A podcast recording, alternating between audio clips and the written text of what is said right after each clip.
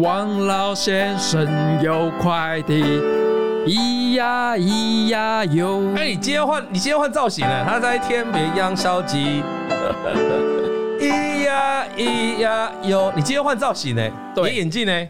我那天看到有一个人留言，对，他说。怎么有点像黄灯辉？我马上把眼镜踩烂。所以你现在你现在不用眼镜了，可以不用眼镜啊，有时候也会出现眼镜。好了，一样不免俗了哈，因为接下来要过年了，而且这是你的兔年最后一集哈。是，来跟大家说一些吉祥话，祝大家龙年行大运，荣华富贵，对不对？哎，然后偷听了哦，哎，对对对，还有轰隆隆，冲冲冲。哎，这蛮特别的哈！钱钱龙红利，可以吗？可以，蛮多的了。可以，对对，太多就有点俗了啊！这这不会啊，这种过年就是要俗气。我今天就跟剪接师讲说，拜托你给我一点台味的新年快乐啊！什么叫做台味？今天这个台味，这首歌我还蛮少听到的，很少听到。对，我告诉你。你下礼拜听我们节目，我跟小编预录的节目是那个很欧风、很英、很那个很欧风的、洋派的新年快乐，新年快乐，中文的，那气氛就差很多，就没有今天这么嗨。是，就哦，对对对对，所以还是台台味好，我喜欢台味台味那个味道，对，台妹棒台妹棒啊！我去，我一一定是要叫台妹。我我是说，我是说，怎么啊？怎么？我说我说一定就是叫台妹的的的。新年快乐，新年快乐，这个来，这个来，哎，新年快乐啦！哈，新年快乐，OK，祝福大家，呃，龙华富贵，龙腾虎跃迎新春，好不好？万事如意，龙年行大运，龙飞凤舞，龙吸好运来，哦，龙年吉祥，OK，OK，很棒，呃，就就这样，那今天节目就收工了，祝福话讲完了吗？对。好了，最重要的讲完了啊！最重要的，最重要不是台积电吗？关于台积电，最重要是祝大家就是龙年能够顺利的投资顺利，投资赚到钱。那投资要怎么顺利？对，呃，如果你是长线投资的人，价值投资的人，但是踩在要踩在对的产业脚步啊！是是是，哎，昨天信华好像涨停板，嗯，对，哎呦。哎，摸到涨停板，摸到嘛？啊，摸到涨停板。哎，信华创高了，对，创。当初就有很多人说，你当初价格有点高。你当初讲信华的时候，价格有点高吗？我觉得蛮低的，在季均线附近，不是吗？哦，有很多人认为单价有点高，一张买不起。哦哦哦哦，那买零股啊？现在零股交易不是很很流行吗？是啊，是啊。上次有在节目，我们在新法的节目有跟大家聊过嘛？结果现在信华，我，哎，你讲的时候应该是相对低点哦。还那时候在整理啊，就相对低点嘛。哦，所以你看，我们这个节目不带给大家名牌哦，但是我们可以从基本面出发。嗯，你现在再去把我们那一集信华的节目再给我拿出来。复习一下，复习，那你就会知道，呃，看第二遍会更有心得，他就会知道为什么现在涨了，他就为什么知道昨天信华可以摸到涨停板，对，就知道原因。是。好。那我所以我觉得这个节目固然。固然观众比刚才干话时间还会少，合理吧？因为大家想要轻松一点嘛。但是富贵就在这里，你要荣华富贵就在这里，钱钱龙红利就在这里哦。所以你要认真听基本面。那基本面哈，它并不是马上就会实现。是我再举一个例子，哎，智源哦，最近两周也蛮强的，也蛮强的，创高了。还记不记得我们在谈联电？那时候讲到原相跟智源，还有那个联电，我们说集团做账有三档股票嘛，哈，是。我给 Vick 选，大家记不记得？我说你三档选一档，哦，然后加法，然后加法，结果我把这我把它藏起来，藏到现在才拿出来，结果 Vick 选的智源，你看智源股价强不强？前前两前两周创了一个波段新高，是，然后相对的联电呐，原相就比较弱一点。啊，尤其是联电比较弱，那原相还 OK 啊，因为原相的营收基本上都还表现的不错，所以还是有支撑啊。只是说智远就是表现最好的啊。那他上次也跟我们分享过了这个 IP 细制材的部分，哇，你看 N 三一是哦，也很强哎，就相关的细制材厂商这些都还是蛮强的哈。细制材，我还是再问，我还是帮大家再复习一次啊，就像 Vick 讲的，他在整个 IC 设计，他非常看好一个细制材这个产业，就是我们上次谈到这个所谓的 AI。到最后也是要靠细制裁啊，是分两个部分嘛，一个是 ASIC 嘛，对，就是帮客户做这个设计、特殊设计服务，然后另外就是单纯提供细制裁，是。SIP 的部分。啊，这毛利率将近九十九、一百趴的部分，未来都还是长远的未来都还是，对，长远未来当然都都还是看好了，不过还是要看公司当时的应用领域有没有跨到最新的话题，譬如说 AI。那我们当初有提到一档啊，就是说在 CPU 处理器架构上面，X 八六有没有？嗯，那个。CISC 架构以外，还有一个 RISC 架构。那 RISC 架构大家还记得是哪只股票吗？金立那个金星金星科。对，那当初有提到这个股票。对啊，金星科表现也不错了哈。所以你可以看啊，基本面的股票就耐得起波动。是台股也不是一路涨嘛，对啊，是波动嘛。我们做了那么多集了嘛哈，但是基本面的股票呢，纵然它短线有回档，短线有波动，它终究还是可以慢慢再往上。哎，像最近台光电又超强了。是。台光电这个铜箔基板，去年的其实九月股价，它的股价也是上上下下，上上下下。对，啊，那上上下下过程当中，你要做短线的人，你就用技术分析去做，用筹码面去做是没有问题，就跟董哥教的一样，老王教的一样。是，你看筹码，看技术面，是可以做到短线价差。对，可是不是每个人都喜欢短线这样进进出出啊。嗯，如果看一个长线的基本面。你现在就能理解为什么台光电现在那么强了，需求一直都在，其实就是嘛啊，这主要就是需求都在嘛。对，那它产业的原因在什么？就是跟 AI 也是有相关呢。是啊，大家呃，我再讲一档奇鋐散热，因为 Vic 也跟我们聊过很多次散热嘛，散热也是非常重要的嘛。嗯，奇宏昨天创下一个去年以来的波段新高，对，没错，又创高了。你你相较那些广达啦、纬创啦，他们只是出现一波大反弹嘛，是，但他没还没办法过过去年的高点的，可是奇宏已经过了。所以从产业来看，你就知道散热确实是整个 AI 里面非常重要的。效能越来越高，然后它的瓦数越来越高，它散热就越来越重要。包含就是在 AI PC、AI 手机哦，都可能会用到。对啊，所以这堂课要认真听。像我们今上礼拜，我们连续两个礼拜要来跟大家谈台积电嘛。是上礼拜是讲一系列的 combo 技啊，就是从先进让你真的完全了解台积电到底它财这次的法说，这次的财报。到底透露什么东西，而不是只是看数字。上礼拜我们聊到先进制程的部分，好啊，大家回去就会看哦，泰森怎么那么强？大家就知道哦，泰森原来是干嘛干嘛？中沙怎么上礼拜就啊，中沙泰森怎么那么强？对对，上礼拜是不是跟你聊到中沙？哦，中沙超强，对，昨天好像一根长红哦，创波段新高。啊，中沙为什么说强？所以基本面的东西哦，它跟技术面跟筹码面不太一样，它是一个产业的前景，它是一家一家公司的一个一个基础。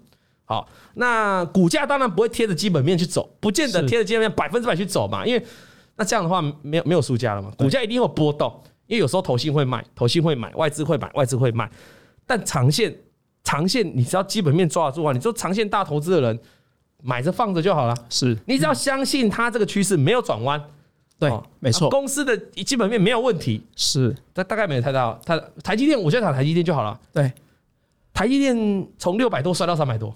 可是公司的营运没有改变，现在又涨上来，又到六百了，对吧？对。那甚至我们上次问 Vic 嘛，他可能看到更好的位置嘛，超越历史新高的位置嘛。是啊，嗯。可是讲完之后还没过历史新高啊，不重要嘛，没不一定会马上。没看那么短线嘛，对嘛？你看个长期的嘛，他都已经告诉你今年的美元营收要成长二十趴到二十五趴了。是，只要这个为真，你还担心股价涨不了吗？那上礼拜我们讲先进制程部分，这礼拜来讲先进封装哦。是。那你要不要先跟大家提一下什么叫封装啊？我想在这开始之前哦，因为我看到上礼拜，呃，我觉得开始进入到一些半导体的领域以后啊，大家开始也会有一些不太懂。好，哦，不太懂，所以你要补充。我想讲一下，就是说，呃，大家会觉得有点艰深难懂。对哦，那我就尽量了哈，尽量再稍微 soft 一点啊，那。Soft 一点就是讲的比较，我没办法 soft，我我很难，都很不对？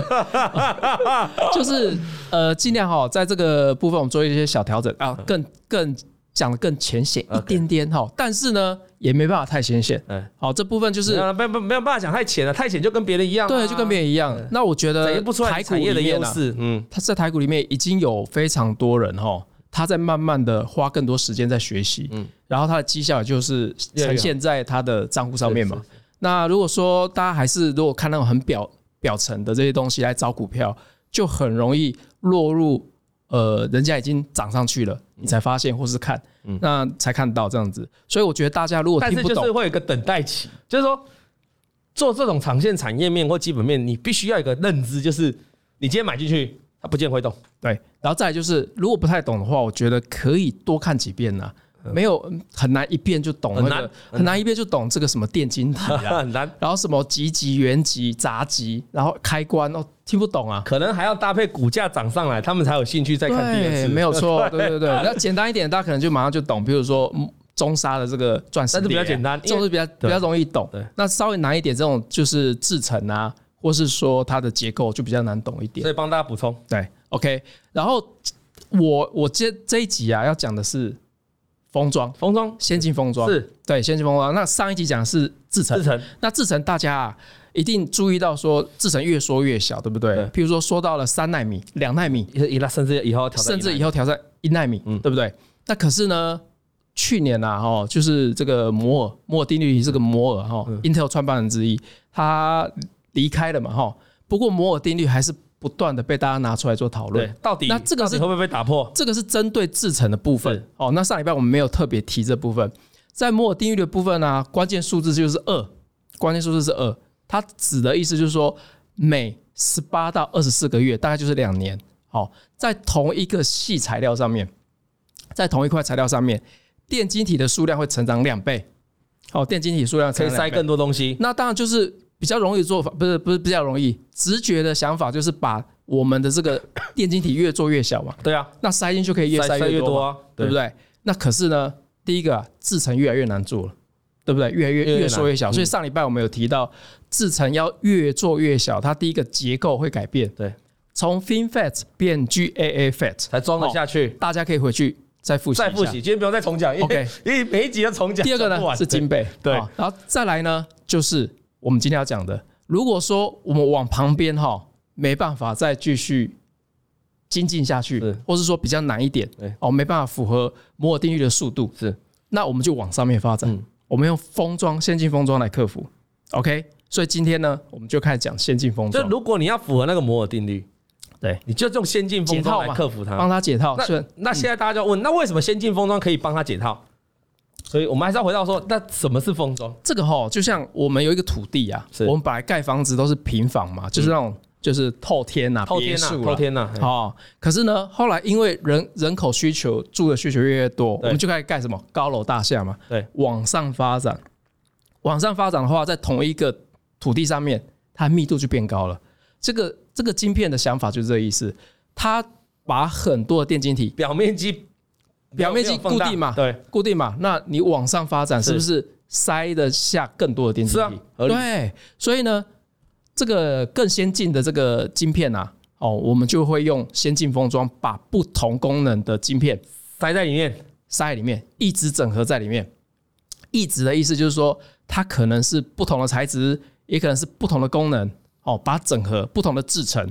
哦，有的像那个 CPU 处理器，可能会用。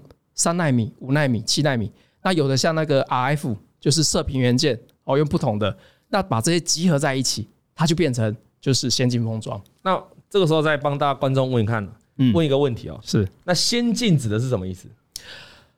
在针对七纳米以下的晶片呢？哈，我们刚才上一集讲的是先进制程嘛，它指的就是七纳米以下嘛。那针对七纳米以下这些晶片啊，就是比较微小哈，到了纳米等级，七纳米以下的这些晶片，我们把它做封装，它就不是过去大家听到什么日月光、历程啊这些细品，他们在做的传传统的比较大晶片的封装。那再把多晶片封装在一起呢，那这个难度又更高了，所以我们就叫做先进封装。其实我跟你讲啊，啊，我我以前也常常讲先进。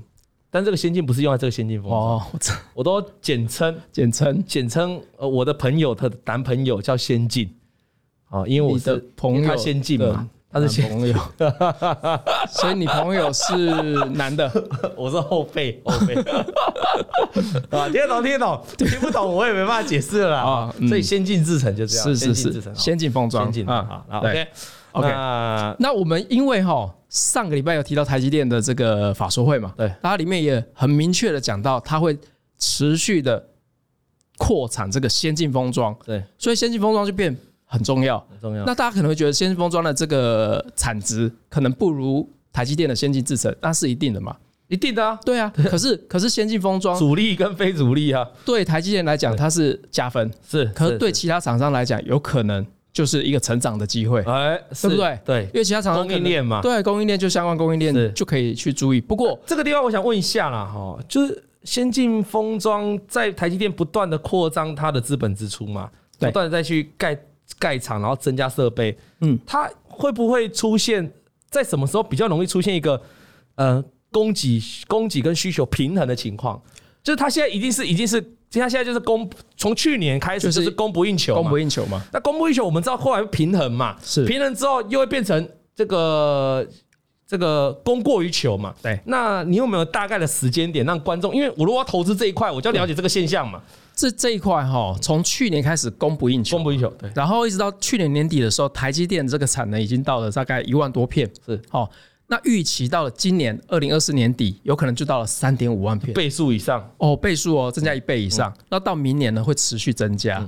那我的看法是，到了明年，嗯到了明年才有可能，才有才有可能满足。因为为什么呢？因为现在这个浪潮上嘛，是我发现各家的晶片厂商他们在开发晶片、设计晶片的时候，都把这个部分设计进去。是，譬如说 AMD 啊。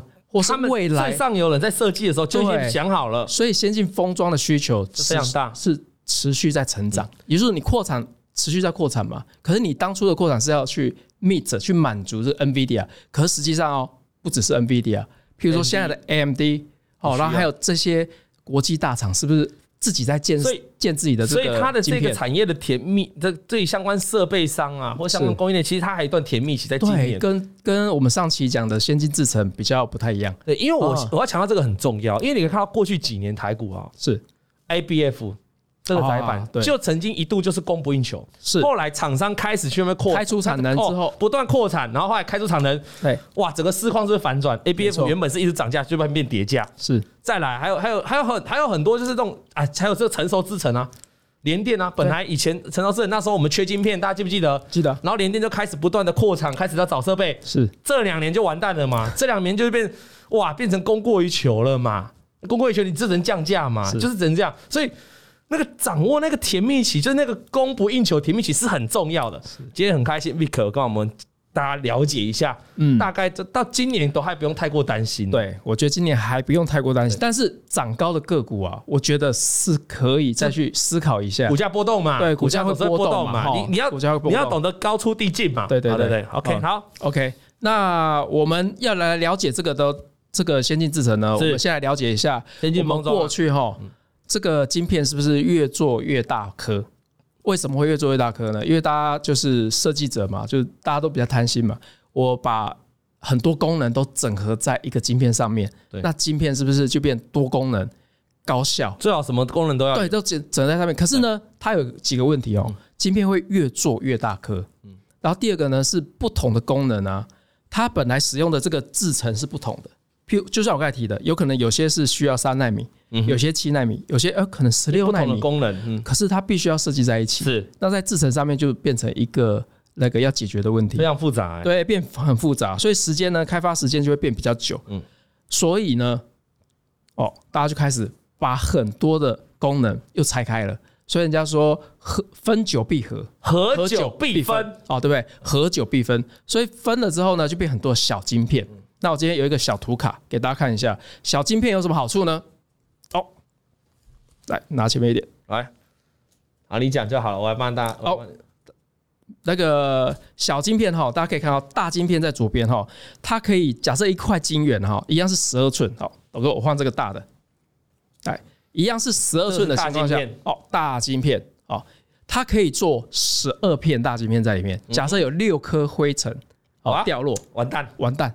大晶片就坏了六颗，它只能做十二颗晶片，掉了六颗，掉六颗啊，刚好掉到六个晶片上面，对，就良率剩多少？就五十趴而已，就五十趴而已嘛，这很好算嘛，哦，那我们来，我不是小编，我们今天啊，这我马上算出来了，数学问题越来越难了，对啊。可是我们在做小晶片的时候，小晶片如果一样，刚刚那个六颗灰尘是一样的，掉落下来，掉同一个地方，嗯，而且很衰，有的还掉到两片晶片之间，哦，那它可能坏了八个，嗯，所以剩下四十四片除以原本五十二片。良率竟然还有百分之八十五哎！没有，你要问我啊？哦，良率还有多少？良率就八十四点六啊！哇，你算好快，好厉害！良率高代表什么？我觉得你这样你这样的方式很棒哎，观众马上就懂了哎，就为什么为什么大小晶片的良率会有差别？其实原来是这样子来的。对，因为可能很多人搞半天，就它都一样是都一样是晶片，都一样，为什么会有良率差别？大家就会想啊，那良率高有什么好处？哎，良率高最直觉就是什么？成本低嘛？对啊，成本低嘛？哎，你也对，没错，可以少做啊，对，不用重做嘛。那你成本低的话，就是大家在市场上面就会卖的比较好嘛，对不对？所以呢，开始大家就用这个小晶片在做哦，大家开始用小晶片在做。那小晶片呢，如果我们把不同的小晶片都封在一起，好，我们把不同小晶片封装在一起就好啦。嗯，它看起来是不是也是一颗？对，然后也是不同功能，就把它装在一起就好。那这种也可以叫 SIP 啊，就是把一个系统有没有 System in Package？可它叠越多，会不会体积越越大？呃，盖子的这个晶片哈是个别封装，然后把它变成一颗晶片封装在一起。哦，这种不会不会变，就是表面积会变大。对啊，表面积啊，表面积会变大。然后这种的封装方式呢，就台积电又有提出更先进的封装，是好，那我们称为就是 wafer label package，就是我们在做封装的时候哈，一步一步哈，我们一步一步的，我们在封装的时候，我们就是从晶圆级的封装，我们先从晶圆封装以后再切割，嗯，哎，我们之前没有讲过封装这个制程，哦，封装都是先切割好哈，切割下来之后，把一片一片的晶片包起来，哦，可是呢，晶圆级的封装是先封装好。再切再切割，那这有什么好处？大家觉得有什么好处？晶圆级的封装，大家以后听到就知道它是先这个把它封起来，先封起来，对，再切。那这有什么好处呢？我们把它想象哈，我们把晶片穿那个紧身衣有没有？就是那种呃很贴身那种，先穿好，先穿好，然后再把它封下来。他他他他他，我们姐姐是穿紧身裤啊，今天有穿吗？哦，运动穿的，穿的就紧身裤就紧身，哎，对，就紧身裤，啊，对啊，运动穿的紧身裤，对对，哦，你少讲运动穿的，对对，那这种好处就是它可以更贴，就是更贴近这个晶片嘛，对，肉体晶片，对，所以呢，它更 fit，更就是晶片可以做更小哦。那这种的呢，常常用在哪里呢？就是像那种手持装置啊、移动装置啊，像 Apple Watch 啊这种地方，就用这种的封装，嗯，对。然后接着呢，我们又要进一步哈，我们提到这台积电，大家常听到，已经听了快一年了，嗯，叫做 CoWoS，CoWoS，这这听了快一年，真的听了快一年了。那现在再来讲一次，对，哦，大家可能已经越来越熟了，再讲一次就听得懂了，就更懂了，就更懂了。那就是说，把不同的晶片啊，把不同的晶片，哎，这边有一个 CoWoS，来，把不同的晶片哈，像 CPU 啊，GPU。哦，还有这个记忆体，我们把它先透过一个中介板，大家看到中间有一个特透明的，这个叫做 interposer，有没有看到？interposer 中间的中介板，对。那我们把它先贴合在中介板上面，对。哦，先把这些不同的晶片把它贴在中介板上。对，那为什么要先透过这个中介板？过去啊，这种大晶片，比如说 GPU、CPU，我们都是先放哪里？ABF 载板上面。嗯哼，嗯。那可是呢，你看这中间是中介板呢。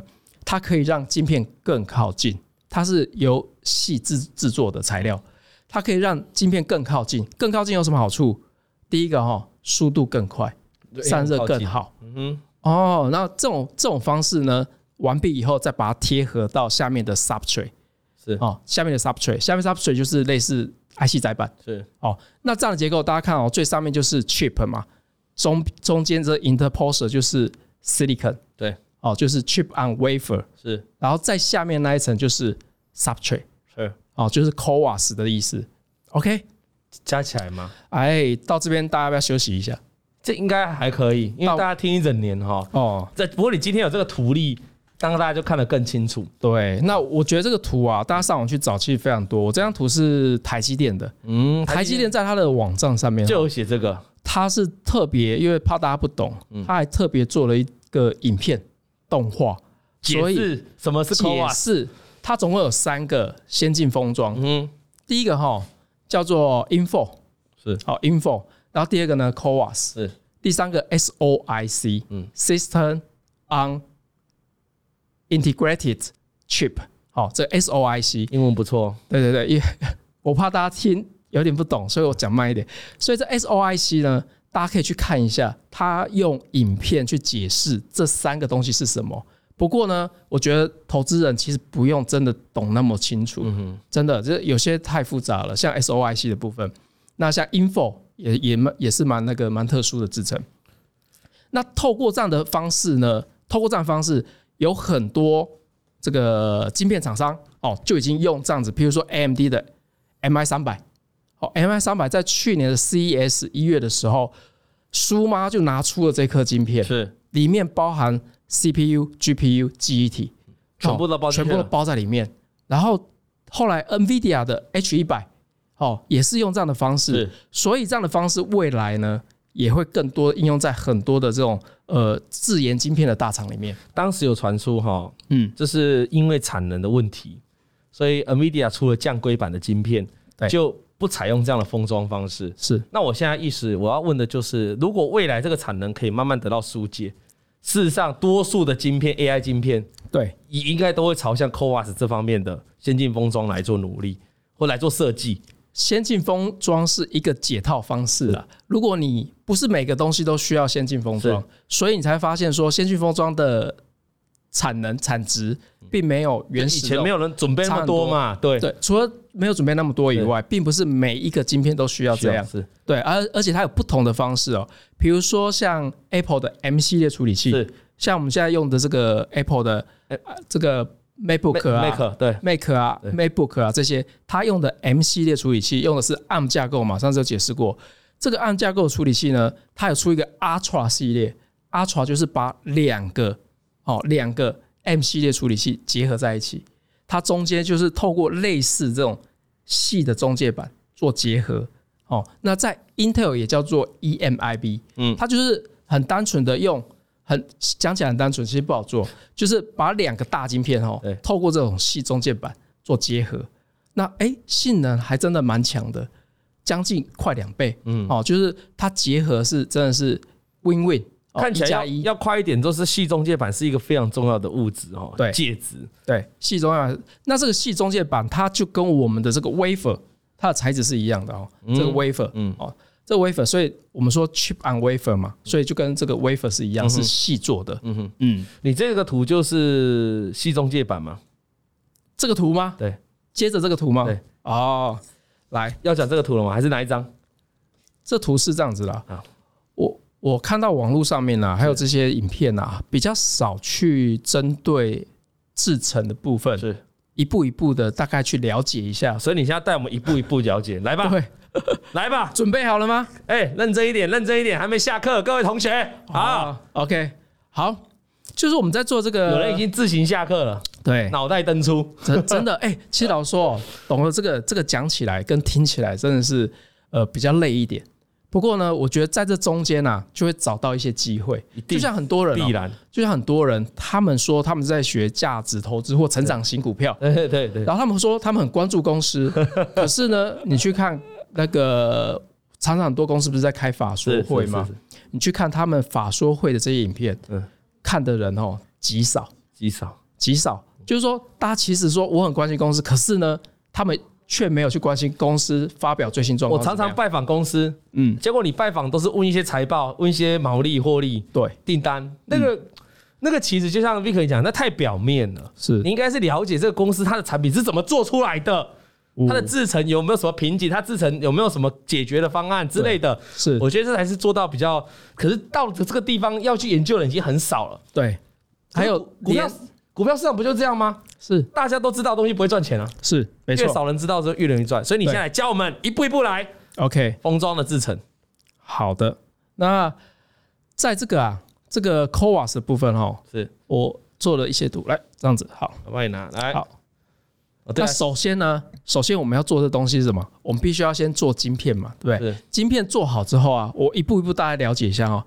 晶片做好之后，我们就要做测试。是，所以在测试的时候，大家就可以注意一些像探针卡这种东西，嗯哼，对不对？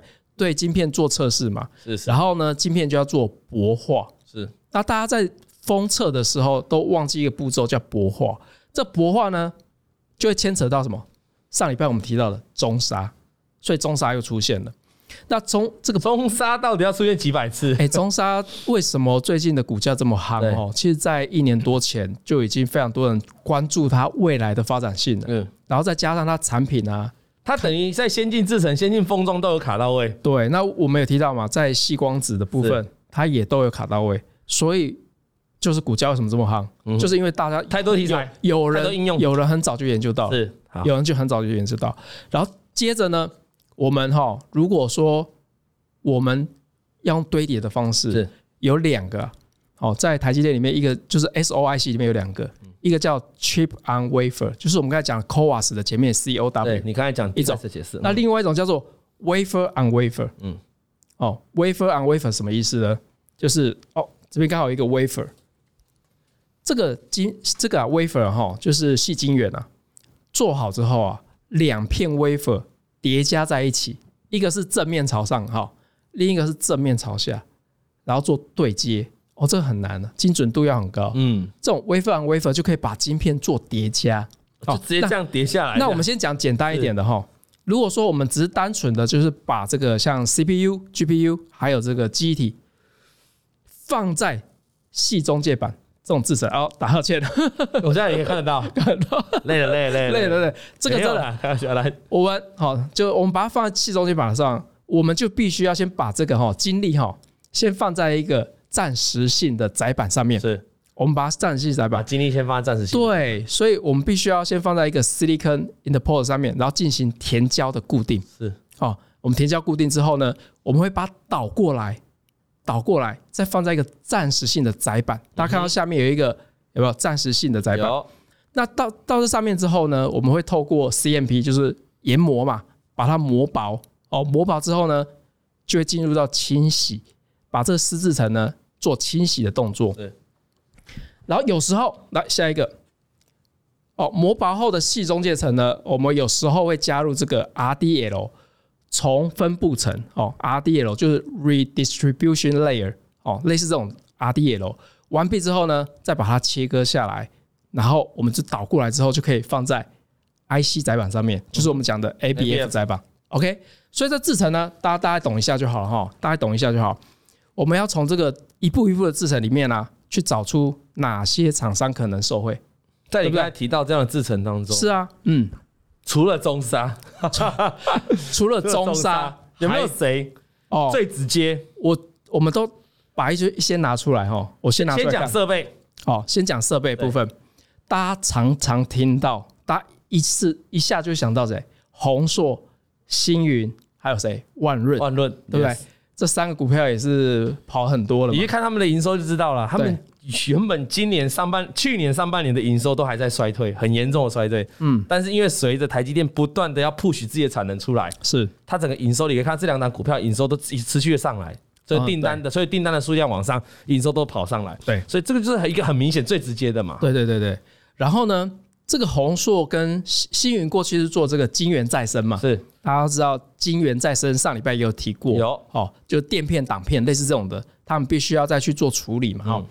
那宏硕跟星云呢？他们主要是做湿制程的设备，主要哦还是在湿制程里面的清洗清洗设备。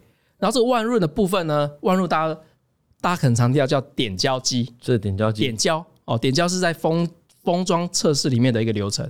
然后再是剪金，剪金就是剪起来粘上去，有没有？剪起来粘上去，剪金设备。嗯，所以万润呢，剪晶。啊，捡就是那个手字旁那个剪起来的剪。对，那这三间公司是大家都知道的。嗯，然后接着呢，大家也提到，呃，也会注意到一些像君华。嗯哼，哦，君华最近好像也也都在动了嘛。君华就是这个热压结合的设备，热压结合设备。但是呢，我觉得都在动了嘛，哈。那大家可以注意，譬如说它的母公司君豪。哦哦，君豪就持有就是母以子贵。没错，他持有君华超过一半股权。哦，所以我觉得像金豪，它可能不是直接的设备，对。哦，直接投就是直接提供这样的设备，但是它持有五成以上的君华，对，所以说母以子贵，哎，也可以注意一下，嗯哼，对，然后呢，再就是我们提到镭射设备，泰森八零二七的泰森，啊，这个也提过了嘛，对不对？提过了。泰森嘛。然后刚刚那个 RDL 重分配层这个部分哦，它的线路不是直接穿孔嘛？嗯，对不对？晶片如果是直接穿孔，我们可以想象到这个泰森镭射设备。上次讲过，上次讲过了哈，穿孔。那我们再提一个另外一个东西哈，就是说在这个重新分布的部分啊，在重新分布的部分，因为它必须要做一些蚀刻。嗯哼，我们这么精密的设备，我们没办法用湿式蚀刻去做。是湿式蚀刻就是有。就是一些水设备的这种湿式湿式的，那还有干式的，用干式的哦。那干式的，那像是用电浆，用电浆来处理的话，嗯哦，比如说魏华科，魏华科哦，魏华科最近也很强哦，魏华科最近也很强。对，然后像魏华科这样的公司也可以注意一下，有没有？到目前为止就有非常多的公司都是相关的设备厂商。对，那如果说我们在刚才提到做检测的部分呢，我们也可以提，就是在做探针卡。还有探针的部分，这是检测的部分。检测部分其实也可以注意啦。不过检测就是持续对于先进制程跟先进封装，他们都非常受惠。探针卡不就是旺系、旺系金测，嗯，然后跟隐微、雍智，嗯，那在探针的部分就是中探针。那你觉得这探针卡这么多家公司，你会比较觉得哪家比较有优势？这个这部分哈，我实际上去那个去年的那个光电展是年底的时候，光电展，然后就看了几家这个他们的他们现场都会在讲解。是，实际上哦，我觉得这几家都会受惠，都不错。对，我觉得这几家都会受惠，并没有。虽然说他们提供的都是一种就是刻字化的嘛，然后呢，都针对这个先进制程，比如说三纳米，甚至未来的两纳米的送样。那我看起来其实都。都是受贿的，就是全部都受贿。嗯，所以探针的部分是可以注意，自己选择筹码比较好的，营收比较好，或者说觉得哎，这个价价格回档，或者是它股性比较符合你操作的。有些人就是有些有人喜欢买低一点的，有喜欢追，呃，对，有些喜欢有些喜欢比较活泼的，嗯，上下波动要大的，没错。所以就基本面的话是差不多，产业面差不多。对，好，那还有什么比较特别的公司吗？要来跟大家聊的？刚刚好在这上面哈，大家可能会注意到比较特别哦。在这上面看到一颗一颗圆圆的，有没有？嗯，一颗一颗圆圆的，这叫做 micro micro micro bump 是。哦，它们的作用就是有点像那个接脚了，是。看得很看出来嘛哈，就像这个嘛，它要接到下面的 IC 载板，嗯，这接接起来，那这种我们就会注意一些像直球机，直就是植物的植，植物的植，植球嘛，球。球嘛，就是这个 micro bump 的这个锡球或是锡铅合金。要把它植上去，那这部分呢，台湾有在做的哈，就也比较少人注意啦。像这真的比较少人，真的比较少人注意。直球机，对，你不认真讲，我还以为是高尔夫球嘞。对，对，看起来有点像高尔夫球，对不对？像三五八一的博磊，博磊，哦，就是这一块，在封装这一块，我们尽量提一些大家比较少听到，比较少有帮助吧。还会对对对，像这种直球机，大家也可以注意一下，像它的叶。就是业绩啊，也会随着封装这样先进封装这样，像它是不是做到先进封装以后，它的业绩是不是能够起来？嗯嗯，对，也会比较有大的帮助。嗯，没错，大概大概就这样。对啊，下面提到这个 IC 载板 ABF 部分，这个就是比较过去的题材了啦哈。哎，这个部分我觉得反而也可以稍微聊一下，对不对？好，你稍微聊一下，我们时间有限，你真的只能稍微，因为 ABF 载板呢，就是过去曾经红过。从供不应求变成供过于求，那现在对，那现在呢？当然就是像欣兴这种公司啊，他们在展望明年，他们觉得说，哎，不太好，嗯哼，哇，不太好，那有什么好注意的？嗯，可是我觉得啊，未来在这个先进封装，还有这个就是先进制成的晶片上面，都会用到 ABF 载板，嗯，他们的产能各自开出来之后呢，又进入这个循环。假设然后到了二零二四年底是。或是二零二五年初，他们的需求又起来的话，因为配合这个出货嘛，那需求起来的话，反而现在就是一个很糟很糟的点。那很糟很糟的点代表什么？那不就我刚才前面节目来讲了，因为这是最坏的时代，就最最好的时代。对，就是最坏的时候，大家反而都利空一直出来。我帮你总结啦，你的意思是指说？ABF 这个产业，这个它的这个东西，这个产品是未来都要用到的东西。嗯，然后现在现在很糟，现在只是因为需求，这个消费需求就当就还在很强。可是当然，等到未来消费需求上来之后，再加上原本这些先进之先进的方式需要用到，对，就整个都要用它的时候，对，它又会再一次回到供不应求，王者荣耀哦，也有可能再回到这个循环里面去，就是往上的循环。但是这循环不会在，可能不会在今年啊。当然，当然，那相对的，就是在这么糟的时候，反而我都会去注意一下它未来是不是。有就是先动的迹象，所以你讲得很清楚，它不会在今年发，就让你看到了，因为你目前施工就不可能嘛。股价常常不是在就是需求起来以后，嗯，才真的发生。嗯，假设啦，假设啊，假设明年底好了，二零二五年，二零二五年下半年，它可能在今年就会开始发发酵了，嗯，对不对？是，所以大家可以去注意啊。那三雄就是新兴、南南硕跟这这这个锦硕跟那这三家有没有比较哪家比较竞争力在？我觉得。基本上我会先看新兴的，嗯，对。如果说目前都很低的话，我都会先看三零三七的新兴，因为比较便宜。不是，新兴在 ABF 载板的产能部分是目前这三家最大的。了解。然后呢，它的技术部分也是，你认为我哦，我们去看那个展览的时候，我觉得它的技术是比较，也是应该说应用在客户上面用的比较多。哦，Vic 的这个分析都是他他本身去看的经验，你看他去看了，所以他讲出来就是有凭有据了。哈，是好的，感谢 Vic 今天来帮我们聊到这个先进封装的部分了哈。这个台积电连做了两集，很硬啊哈，也希望我们的观众朋友能够从这两集呢找到你未来值得注意的产业的方向。感谢大家收看啊，不免俗节目的最后，哎，还是要。